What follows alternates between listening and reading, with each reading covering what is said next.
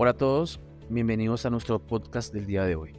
Mi nombre es Giovanni Escobar Quintero, CEO de la SACAPI. En el día de hoy vamos a tocar un tema muy importante, lo cual lo vamos a llamar la importancia de conocer el mercado de los valores.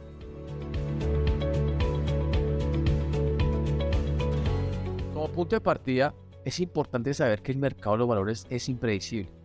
Siempre está en constante movimiento entre el pesimismo y el optimismo.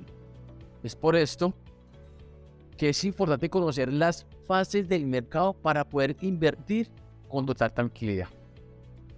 Graham explicaba con la figura de Mr. Market, eh, como por ejemplo cuando Mr. Market estaba optimista, quiere decir que quiere vender acciones a un precio elevado. Cuando Mr. Market se siente pesimista, las quiere vender por debajo de su valor. Graham explicaba que un inversor inteligente sabe beneficiarse de los cambios de humor de Mr. Market y compra acciones cuando está pesimista y vende cuando está optimista.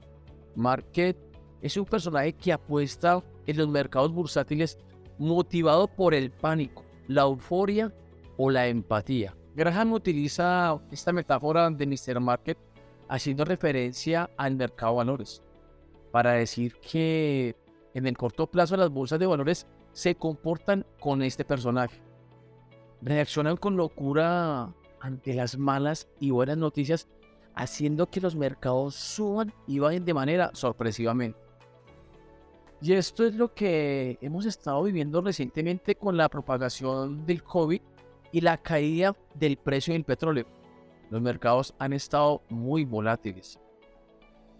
En medida de todo, mucha gente se, se pregunta cómo es que funcionan las bolsas de valores, por qué se desploman y vuelven a subir y cómo puede afectar.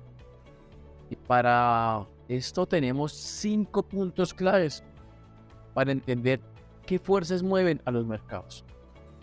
Punto número uno ¿Qué determina el precio de las acciones?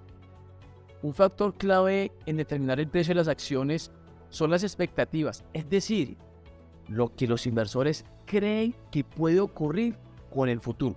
Por ejemplo, si compras un celular que tiene un precio de mil dólares, eh, apenas está saliendo de la tienda, no lo vas a poder vender por más de 700 dólares. En el caso de las bolsas pasa lo mismo.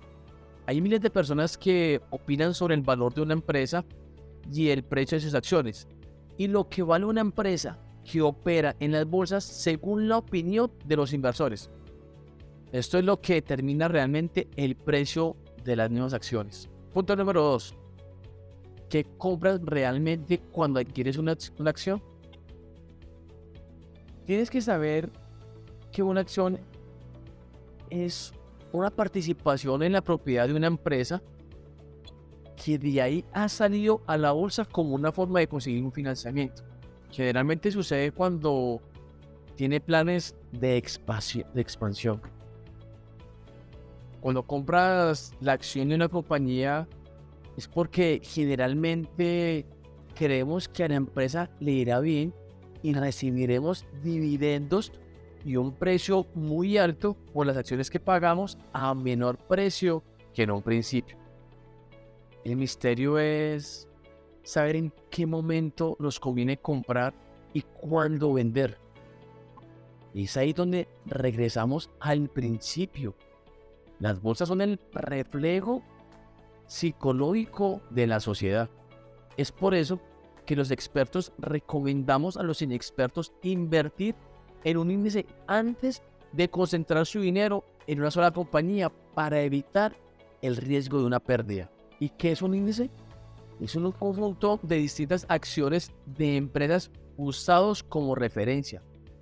Un índice bursátil tiene un valor número o que se calcula según el precio de cada una de las empresas que no lo componen. Punto número 3. ¿Por qué se desploma? Si la bolsa es un reflejo psicológico en una situación de pánico o estrés financiero, Los interesados en comprar quieren comprar a un precio muy barato y los que quieren vender están dispuestos a hacerlo a cualquier precio. Así es como la ley de oferta y demanda, eh, los jugadores aprovechan la oportunidad de los precios bajos y la cotización de las acciones se hunden. Y pues como el miedo alimenta el miedo, se produce el desplome. Si todo el mundo quiere vender porque temen que las acciones caigan, hay pocos que quieren comprar. Así lo explica el psicotrading que estudia esas conductas. Punto número 4.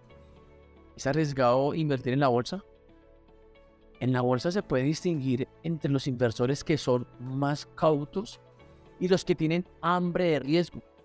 Los más conservadores eh, realmente tienden a refugiarse en lo que da rentabilidad fija a largo plazo, porque son básicamente mucho más seguros. Aunque habitualmente los inversores diversifican sus fondos entre activos de renta fija seguros y activos de renta variable riesgosos, eh, hay una relación inversa entre el riesgo y la rentabilidad. Mientras menos riesgo estés dispuesto a asumir, menor rentabilidad se puede sacar. Entre los distintos perfiles de inversores también están los llamados traders o especuladores, que quieren ganar dinero en muy corto tiempo. Ellos apuestan por las ventas cortas con el objetivo de ganar dinero en muy pocos minutos. Es por eso que a los especuladores les beneficia esta clase de caídas bursátiles. Mientras más caen las acciones, más dinero ganan. Y los especuladores sacan ventaja de cualquier movimiento, sea alcista o bien sea bajista. Algunos los ven como, empezando la película, motivados por la codicia y otros los ven como los ganadores del juego. Punto número 5. ¿Qué tienen que ver los algoritmos? En el mercado bursátil no solo invierten humanos, también hay robots que compran y venden acciones utilizando algoritmos en un proceso conocido como trading algorítmico.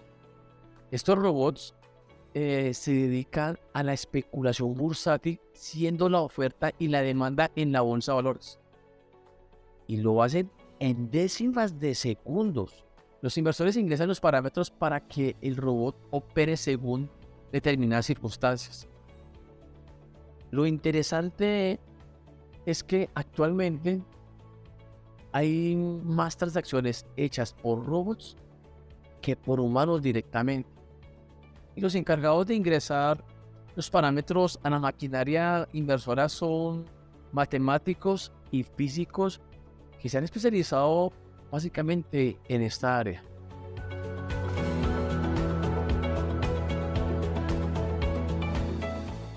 Es importante que hayas prestado atención a todos los puntos, ya que son realmente importantes y de máxima prioridad eh, para que realmente sepas y entender cómo se mueven los mercados. Esto es fundamental para saber cómo invertir y cuándo invertir. Recuerda que en Laza Capital siempre mejoramos juntos. Soy Giovanni Escobar Quintero, CEO de Laza Capital los espero en un próximo podcast.